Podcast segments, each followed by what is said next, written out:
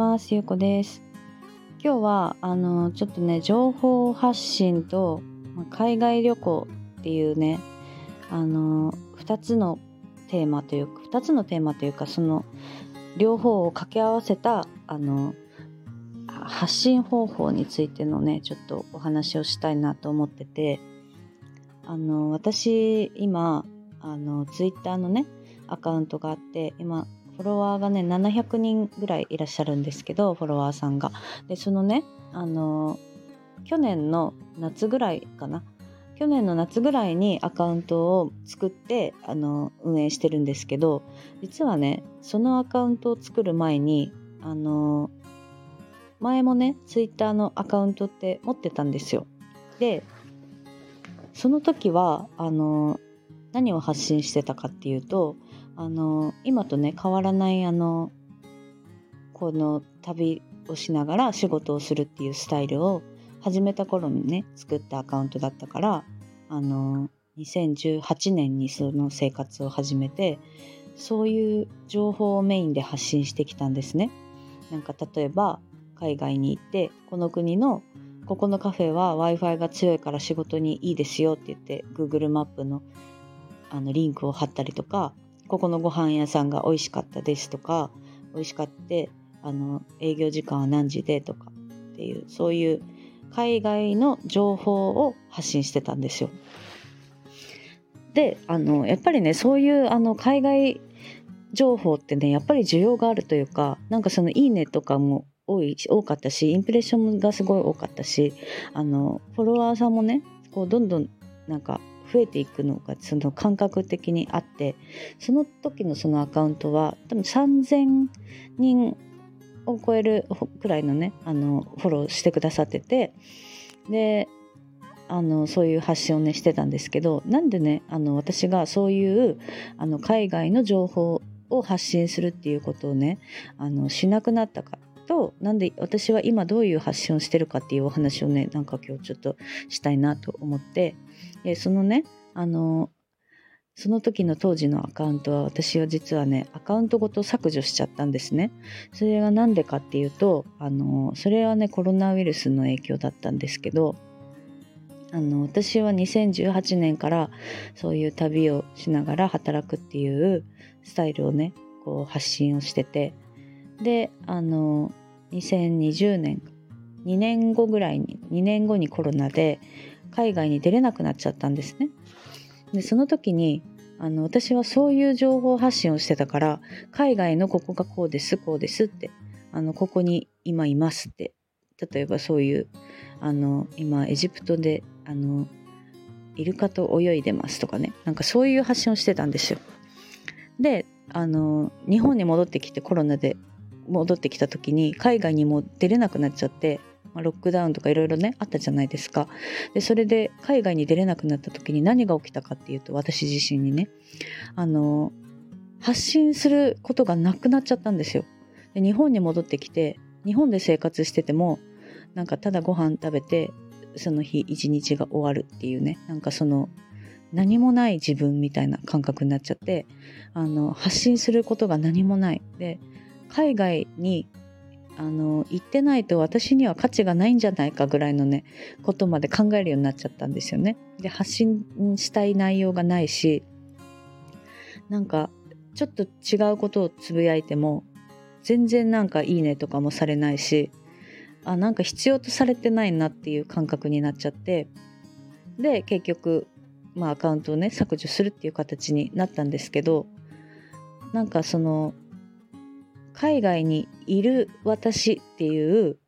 ことをもうあの前面に出してアピールしちゃってたからなんか海外にいないとその何も発信ができなかったんですよ。でそれが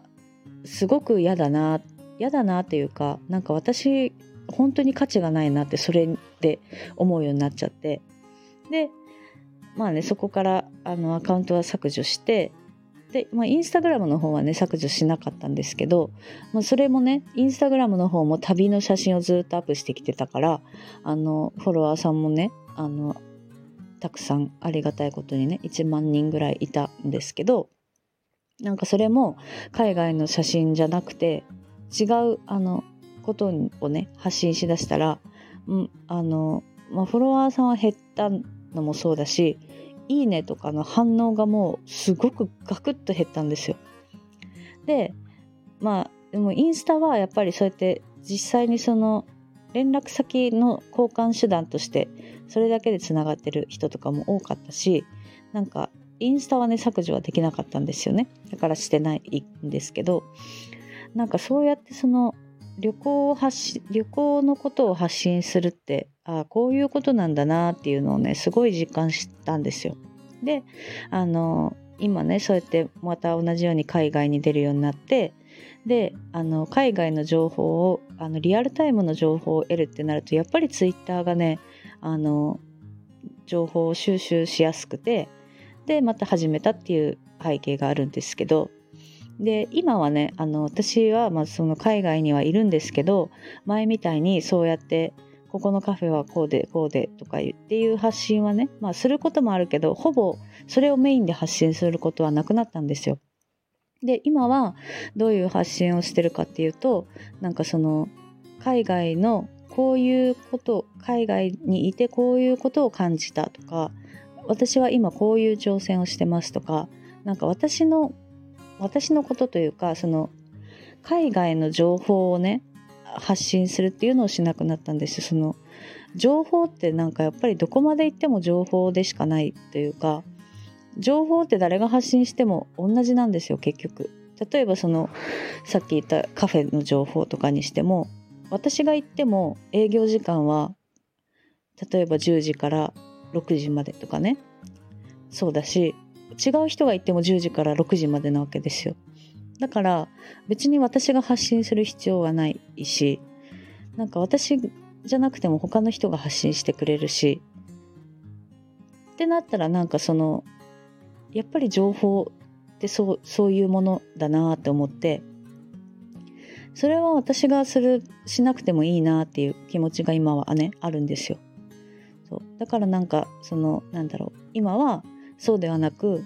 そのカフェに行ったとしてもそのカフェでこういうことを考えてこれからこういうことをしようと思ってますっていう発信をして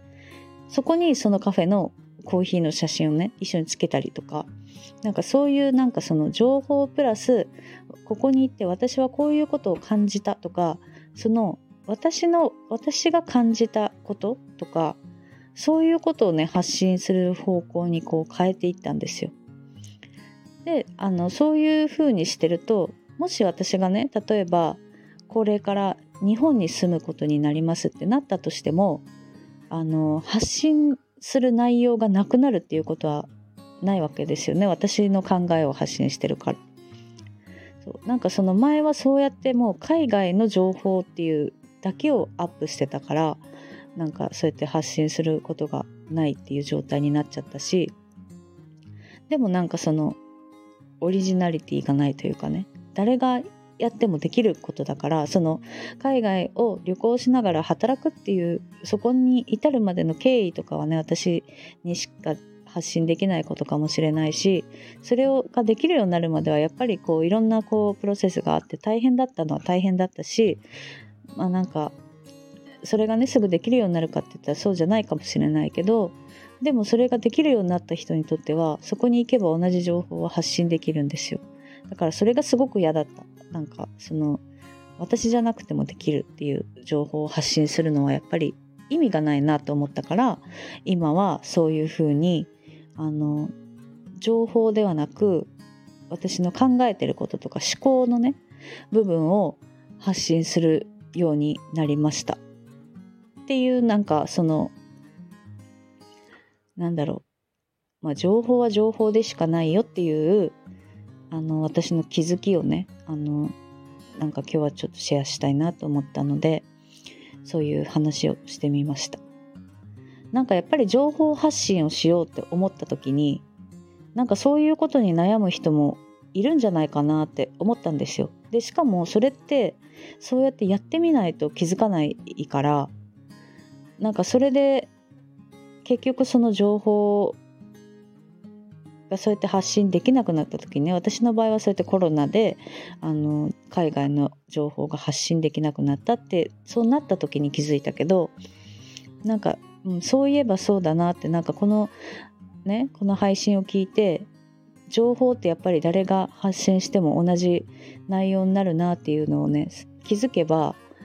あのこれから今からでも変えれるんじゃないかなと思ったからやっぱりこれから求められるものってそういうただの情報じゃなくてそれプラスその発信者はどういうふうに考えてるかとかそういうところがやっぱりこう大事になってくるというかねそういうその考えに共感する人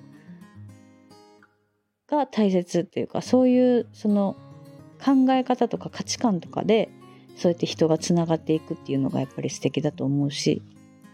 なんかそういう風にあの誰かの気づきになればいいなっていう思ってちょっと今日はこういうお話をしてみました。